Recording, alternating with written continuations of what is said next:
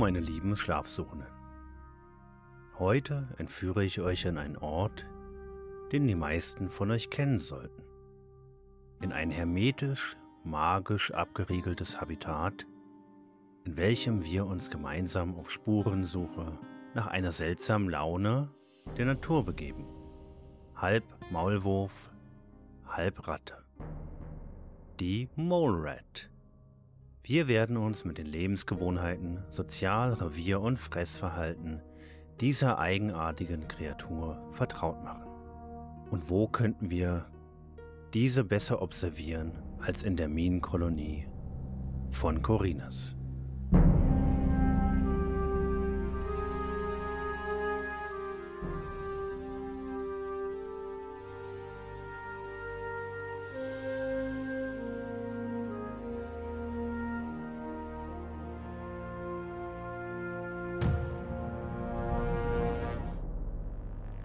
Die Mole Rat oder auch Maulwurfsratten sind große, massige und weitgehend haarlose Nagetiere.